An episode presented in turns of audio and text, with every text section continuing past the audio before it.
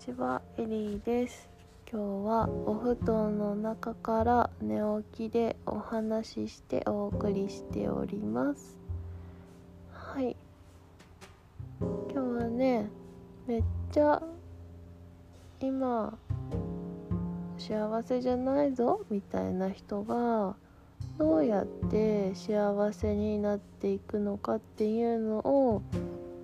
簡単に段階でね4段階ぐらいで見たらどうなってんのかなっていうのを私のセッションねもうね十何年やってる中で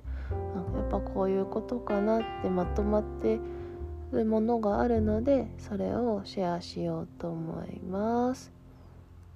うん、まずはねこれが作れたというか自分の中でこういうものだなって分かるのは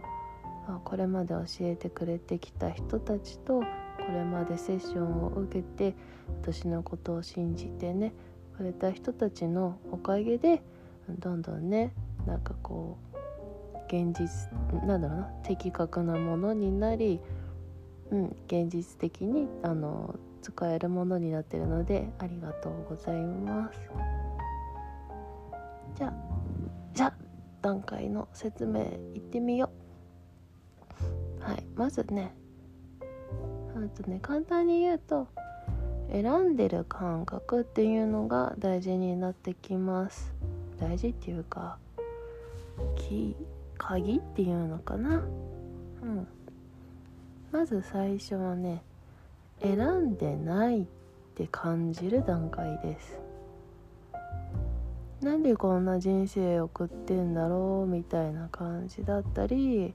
嫌なことばっかり起きるなだったり、うんと、自分のやりたいことがわからないだったりとかして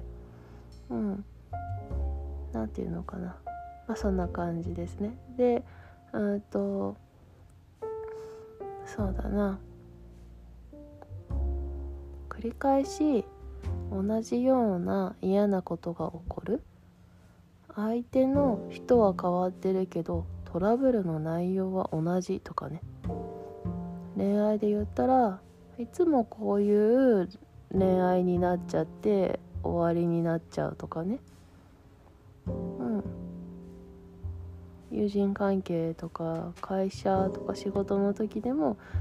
だいたいこういうトラブルがあって嫌な気持ちになるだったりとかして。うん。それが繰り返されるんだけど、うん、まあなんかそういうものなのかみたいなどうしようもないよねって思ってるみたいなのが段階1です。選んでないっていう感覚の時ですね。自分の人生はね。うん。てか全部全部。全部選んでないって感覚ですね。で段階2は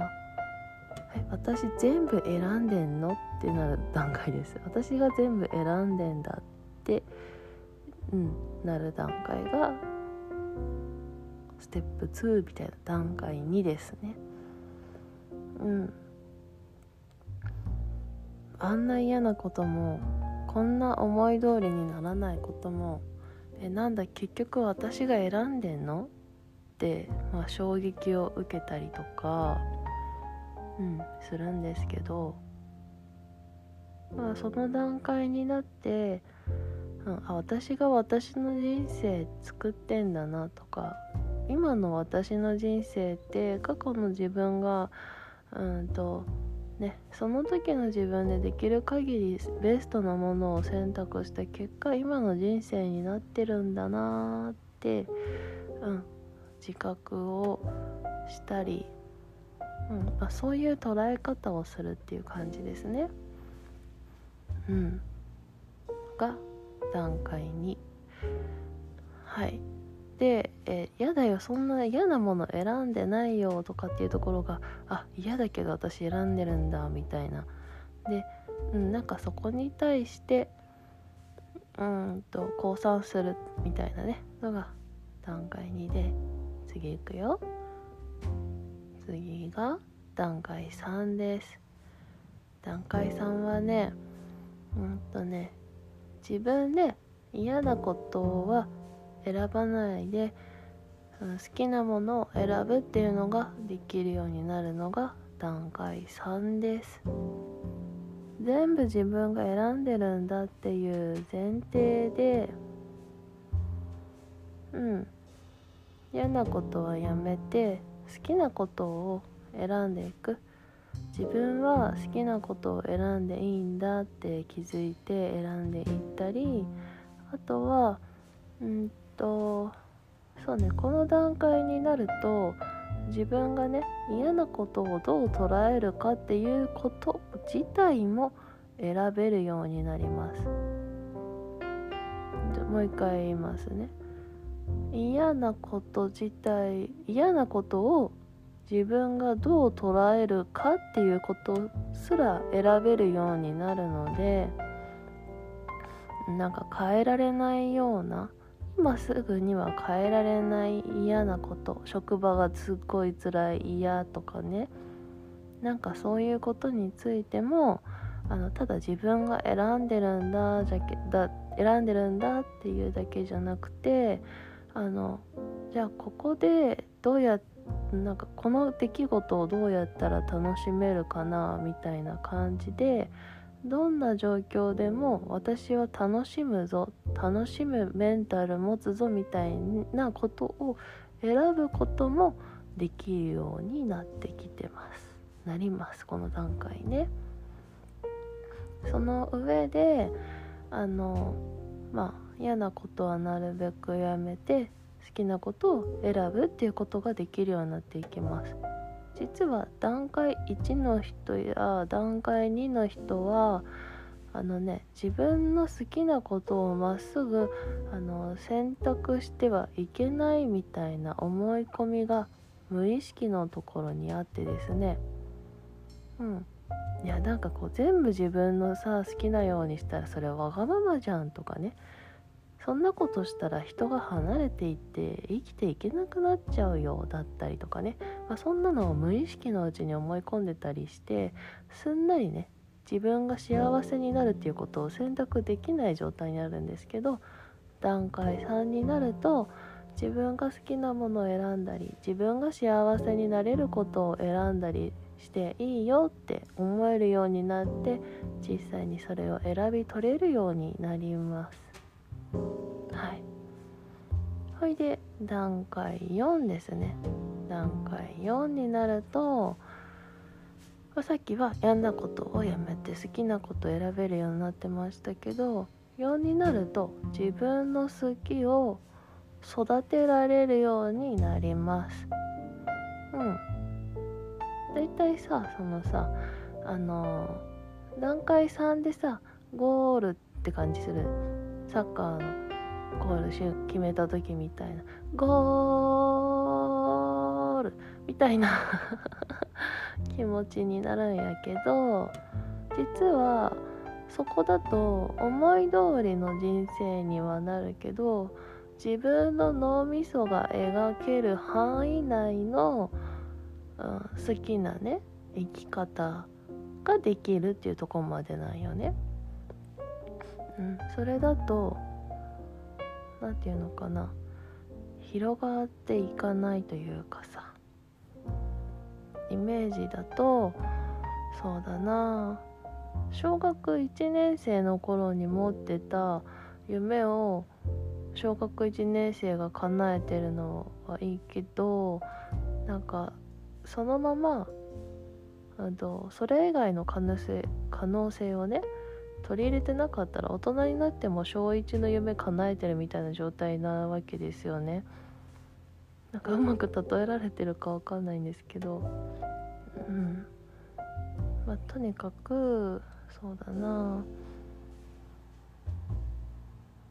うんとね。まあなんか今自分が思っている望みっていうのは実は望みの入り口ほんの入り口ぐらいのものでしかなくてその自分の望みをうんと育てていったり探してみたりとかするとですね望みが育っていったり進化したりはたまた全く新しい望みが出てきたりして、うん、